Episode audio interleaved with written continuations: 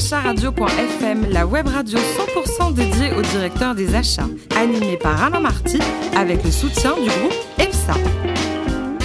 Bonjour à toutes et à tous, bienvenue à bord de Directeur Radio.fm, la radio 100% dédiée au directeur des achats. Vous êtes plus de 12 000 à nous écouter chaque semaine en podcast. Retrouvez-nous sur les réseaux sociaux et réagissez sur Twitter sur notre compte DA Radio-du-bas FM. À mes côtés, pour animer cette émission, la charmante Amélie Briand, directrice de la BU Performance du groupe EFSA. Bonjour Amélie. Bonjour Alain. Aujourd'hui, nous recevons Luc Risotto, qui est directeur des achats de Proquiser. Bonjour Luc. Bonjour à tous. Alors, vous êtes né en 1966 à Caen, une école de commerce internationale doublée de l'SCP. Un souvenir de votre premier job, c'était un peu chaud à l'époque de la guerre Iran-Irak. Oui, je travaillais dans une euh, petite entreprise sur la Normandie, sur Caen, et j'ai eu l'occasion d'avoir du matériel sur l'aéroport de Kuwait City quand les Irakiens ont débarqué. Chouette. Et ça mettait l'entreprise en péril. Donc j'étais en prise de poste euh, très jeune à l'époque et je suis arrivé euh, très tôt le matin après avoir écouté la radio. J'ai pris mon téléphone sans avoir reçu d'instructions et j'ai fait dégager tout le matériel avec un, impératif, il faut le sortir, ou on ne sait pas, mais il faut, le il faut que ça parte. Et ça a marché, il est parti Et ça a marché, oui. Ouf, alors c'est chez Octet, c'est ça que vous allez embrasser ce beau métier des achats, et vous avez créé une fonction achat après tout, pourquoi pas Oui, j'ai fait euh, dans l'ascenseur, j'ai commencé dans l'ascenseur, on m'a proposé de, de, rejoindre, de créer cette fonction, euh, un métier inconnu pour moi, donc j'ai saisi la, la balle et, et, je suis monté euh, sur ce poste avec une idée qui était euh, bah, que j'allais faire de mon mieux. Moi, je sortais plutôt d'une fonction commerciale. Euh, voilà, donc euh, je me suis dit pourquoi pas? Je vois, je vois à peu près ce que ça doit être d'être acheteur. Donc je me suis formé à l'ESCP et j'ai fait et j'ai pu quitter la fonction en fait. Et ensuite, euh, Midas, euh, votre périmètre, c'était quoi les, achats stratégiques Oui, achats stratégiques sur la France, sur la Belgique, sur l'outre-mer, de tout ce qui constitue ben, ce que vous trouvez aujourd'hui dans les, dans, les, dans les offres Midas, euh, donc pièces automobiles, services liés, donc sur, sur un périmètre assez large. Et à l'époque, Midas appartenait à qui? Midas, quand j'ai rejoint le groupe, appartenait à Pepsi Cola Bottler. C'est fou, Amélie. Hein ensuite, le groupe a été racheté par Magneti Marelli Fiat. Et maintenant, il fait partie du groupe Muliez. 2004, donc c'est le groupe 4, euh, c'est ça Et là aussi, vous avez créé votre job oui, j'ai été recruté à l'époque où le groupe 4 euh, sortait du giron de Renault, puisque le groupe 4 était l'ancienne division logistique du groupe Renault, euh, avec une feuille de route qui était de créer, structurer une fonction achat dans le groupe pour pouvoir amener de la performance euh, avec un pool d'actionnaires qui avait euh, bien évidemment euh, une dette à rembourser, quelques engagements financiers, donc qui cherchaient de la performance sur achat. Hmm. Et vous avez rejoint donc Proxiserve en, en, 2015. Un mot sur le métier de cette entreprise et sa réalité économique, ça fait comme une chiffre d'affaires, c'est mondial? Alors Proxiserve, c'est français. On fait 365 millions d'euros de chiffre d'affaires, donc on est une ETI, on a 2300 techniciens sur la route. 3000 personnes à peu près dans le, dans le groupe. On, fait, on a deux métiers. On fait de l'entretien entretien de l'habitat, nos clients, c'est euh, euh, l'habitat social, c'est un de nos gros volets d'activité, les syndics de copropriété. Donc là, on va faire des, des opérations de maintenance, plomberie, chauffage, euh, changement de chaudière. Et l'autre volet d'activité, c'est le comptage divisionnaire d'eau. On est un des trois grands acteurs du comptage d'eau, donc on est dans les objets connectés, puisque euh, on a à peu près 3 millions de compteurs euh, partout, euh, partout en France. Donc on remonte bah, la consommation peut-être de votre logement que l'on retransmet à votre Justement, il faut que je vous en parle d'ailleurs. Alors nous, on n'y est pour rien. Il faut juste fermer votre robinet si vous consommez trop d'eau, mais voilà. vous êtes français ou international? Alors nous sommes français.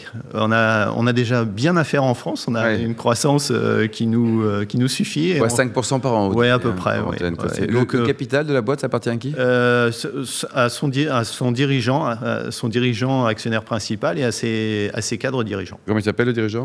Monsieur Ken. Et eh bon, on le salue. Amélie? J'ai lu que vous aviez 30 acheteurs dans votre équipe. Vous pouvez nous expliquer comment elle est organisée, ce que vous leur demandez, quels objectifs ils ont? Alors on a, on a deux, deux structures dans, dans l'équipe. Une première structure qui est une structure d'acheteurs, donc qui, ont pour objectif de négocier et d'encadrer les relations avec euh, les fournisseurs. Euh, une structure euh, de supply chain d'approvisionnement qui, elle, gère les flux. Donc euh, structure la relation sous l'angle performance avec les fournisseurs, assure le suivi, et une structure de coordinateurs achats qui sont en région, qui supportent euh, les relations avec les différentes agences. On a une centaine d'agences en France, des stocks circulants, puisqu'on a 2500 camionnettes sur la route, par exemple. donc on a, on a un besoin de performance. L'objectif de tout ça, c'est que le client, vous peut-être, soit servi au moment où, où, vous nous passez la commande et dans de bonnes conditions. Alors justement, j'allais y venir. J'imaginais justement que le service achat était au service du client final. Alors nous, on est au service de tous nos clients. Donc on en a plusieurs. On a des clients internes qui sont très très exigeants puisque eux-mêmes sont, euh, sont soumis euh, à la pression des clients euh, externes. on a plusieurs types de clients puisqu'on est en B2B et en B2C. Hein. On vend également beaucoup par Internet puisqu'on a un site spécialisé qui, vend euh, des ballons d'eau chaude, des chaudières, euh, des radiateurs électriques. Donc vous trouverez, je fais un petit peu de pub, sous monchauffagisprivé.com. Euh, donc vous commandez, vous décidez quand on vient, et nous, on vient vous poser le matériel. Donc ça, ça suppose que derrière, toute la chaîne soit à votre écoute et qu'on sache vous délivrer le service et le produit, bien évidemment, qu'on vous a promis. Donc j'imagine que la digitalisation est au cœur de votre préoccupation. Tout à fait. L'ensemble des techniciens euh, du groupe sont équipés de tablettes, donc avec euh, bien évidemment euh, les éléments pour travailler. les stocks sont de plus en plus interfacés avec ces outils. Nos fournisseurs sont interfacés avec nos outils. donc aujourd'hui, on remonte en temps quasi réel les données de, de réception des marchandises de nos fournisseurs. L'objectif, encore une fois, c'est de vous permettre euh, à vous d'être livré et euh, d'avoir le produit euh, posé en temps et en heure. Donc nous, notre exigence, c'est vraiment de satisfaire nos clients. Vous pourriez nous, nous dire quelques mots sur la politique RSE, qui j'imagine est importante aussi dans votre métier? Alors elle, l'est d'autant plus que ça devient un critère de choix pour un certain nombre de nos, de nos gros clients. on est en, en, ce moment en cours de certification ISO 14000.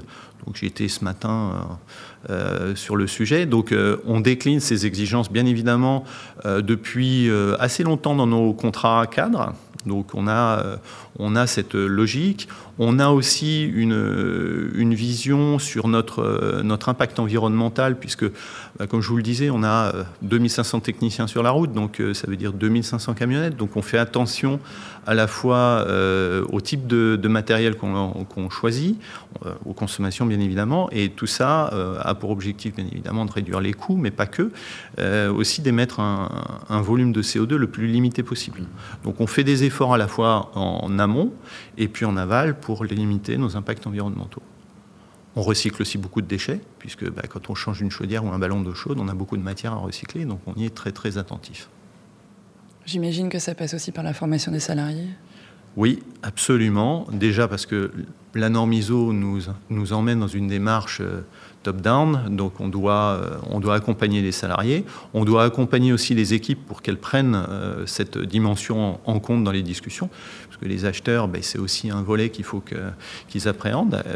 On est dans une démarche aussi d'audit, hein, donc tout ça, tout ça s'accompagne avec de la formation, avec de la sensibilisation aussi. Hein. souvent, c'est des petits gestes, mais qui à la fin de la journée font, font que ben, on progresse dans cette démarche. Et vous prenez un petit peu de temps quand même, Luc, pour rencontrer des, nouveaux fournisseurs euh, Parce qu'il y en a qui doivent taper la porte en disant coucou Luc, euh, vous nous recevez ou pas? Alors oui, on essaye de le faire euh, en permanence. Déjà, on va chercher de l'innovation sur le marché, puisque ben, on regarde de très très près, notamment sur certaines solutions, ce qui peut nous être amené par le marché on travaille, on fournit maintenant des, solutions de VMC connectées. Bon, c'est un, c'est un enjeu fort euh, de qualité d'air dans, les, dans l'habitat. Bon, ben, la, VMC connectée, euh, c'est un produit qui n'existait pas, qu'on a, qu'on a travaillé avec des, avec des, des, TPE spécialisés. Ah Donc, on est allé chercher ces, ces, innovations. Et on fait cette approche, euh, on fait cette approche aussi sur d'autres secteurs. Nous, ce qui nous intéresse, c'est pas de visiter forcément les gens qui sont dans nos secteurs d'activité que l'on connaît, c'est d'aller chercher dans des secteurs périphériques des gens pour lesquels on n'a pas forcément euh, a priori d'intérêt, mais qui vont, euh, dans leur secteur, avoir inventé des choses qui pourrait nous Donc amener à bosser avec d'autres des startups, ça vous effraie pas? Parce qu'il y en a qui se disent, oh là là, c'est une bonne idée, mais enfin, ils n'ont pas de sous, ils n'ont pas de référence. On de travaille, avec des, on travaille avec des startups. La difficulté, c'est toujours la même chose, c'est la surface financière et, Ouais. la- et, la- et le business model. Est-ce que le business est, est stable? Est-ce que, bah, une fois qu'on a brûlé le cash, euh, Ouais, on a trouvé du, du client en suffisance pour, euh, pour alimenter le, le business?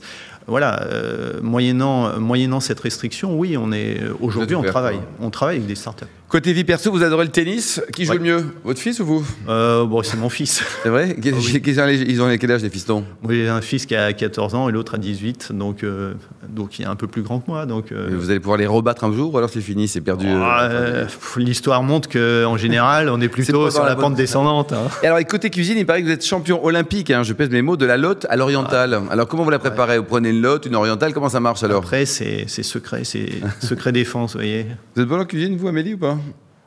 Je me défends pas mal. Ah, ben c'est bien ça hein et, et la lotte à l'orientale, vous connaissez?